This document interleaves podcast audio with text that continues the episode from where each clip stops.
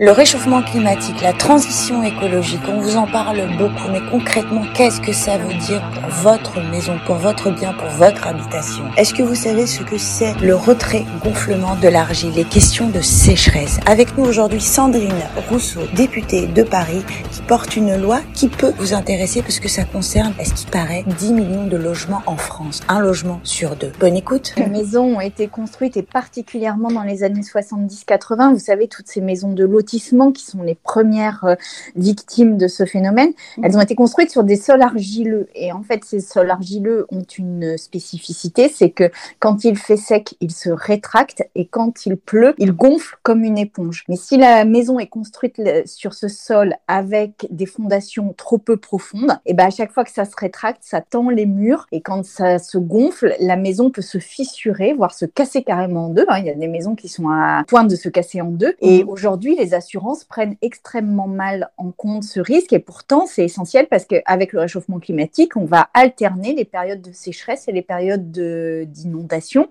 Donc en fait, il faut qu'on arrive absolument à indemniser les propriétaires et à consolider les maisons.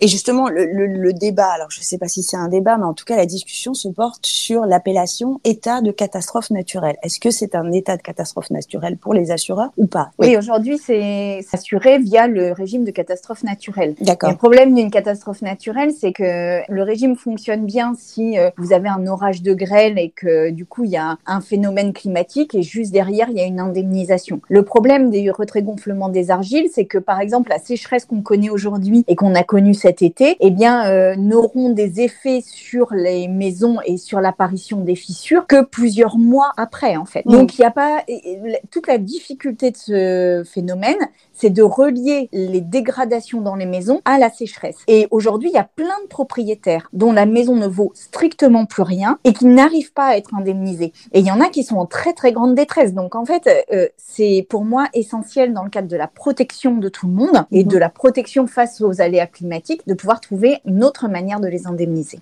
Vous, en tant que parlementaire, est-ce que vous avez rencontré cette population-là, euh, par exemple sur Paris, sur euh, vos, vos, temps de permanence? Est-ce que vous avez des propriétaires qui viennent vous parler de... Ah oui, euh, c'est en fait il y a une maison individuelle sur deux qui est menacée par ce retrait gonflement des argiles. Mhm. Une maison individuelle sur deux. C'est énorme. Énormissime. Mhm. C'est 10 millions de maisons sur le territoire français.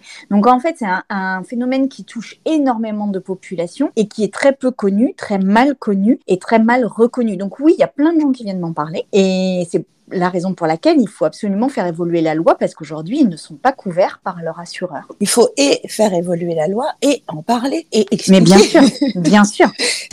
Ça fait partie d'un des, sujets d'étonnement. J'ai commencé à m'intéresser à ce sujet, c'est que ça concerne, comme je l'ai dit, potentiellement une maison sur deux, donc euh, vraiment un nombre de personnes tout à fait incroyable en France.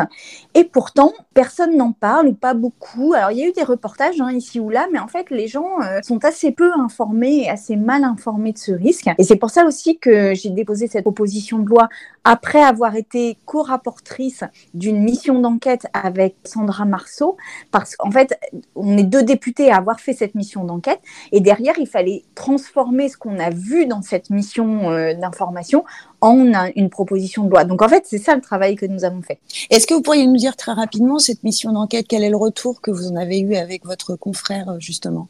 Consoeur plutôt, pardon. Consoeur, oui. eh bien, c'est déjà l'inadaptation complète de notre euh, système d'indemnisation avec euh, l'ampleur du problème et surtout la crainte qu'ont les assureurs parce que avec l'amplification des problèmes climatiques, eh bien, ça a complètement submergé financièrement les assureurs. Donc, c'est pour ça qu'il faut trouver une solution et de prévention et de réparation qui soit euh, durable et pérenne. Et aujourd'hui, il n'y en a pas. Donc, euh, la proposition de loi vise à mieux indemniser, mais aussi à trouver des solutions sur le long terme. Oui, c'est ce que j'allais vous dire, parce que si ça concerne une maison sur deux, je me mets à la place des assureurs. Le jour où ça va tomber, ça va être assez catastrophique pour eux en termes de gestion et de suivi et d'accompagnement. Mais je pense que ça va tomber très rapidement. D'ailleurs, dans les mois qui viennent, avec la sécheresse qu'on a connue cet été, puis celle de cet hiver, il est très probable que là, dans les mois qui viennent, les fissures commencent commence à apparaître sur les maisons et qu'on soit submergé du nombre de maisons fissurées. Oui. D'accord. Et cette proposition de loi, quel accueil elle a eu?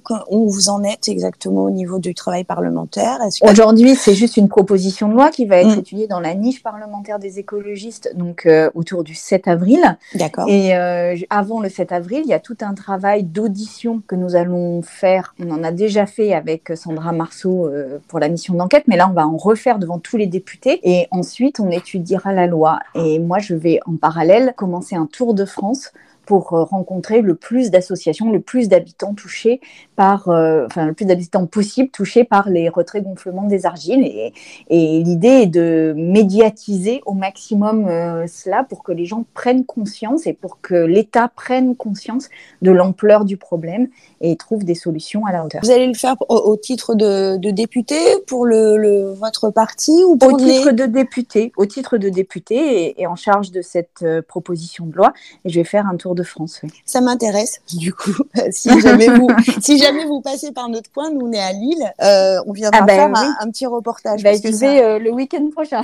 ah, le week-end prochain, vous êtes à Lille. Ah bah super, je, viendrai, je viendrai faire une petite vidéo faut absolument euh, faire prendre conscience aux gens de, ce, de cette question climatique et de son ampleur, de sa dangerosité. Et c'est pour ça que le retrait gonflement des argiles qui touche des maisons pour lesquelles on s'est endetté pendant des années, pour lesquelles on s'est serré la ceinture, peut-être que c'est un angle par lequel on va finir par comprendre qu'on a un problème.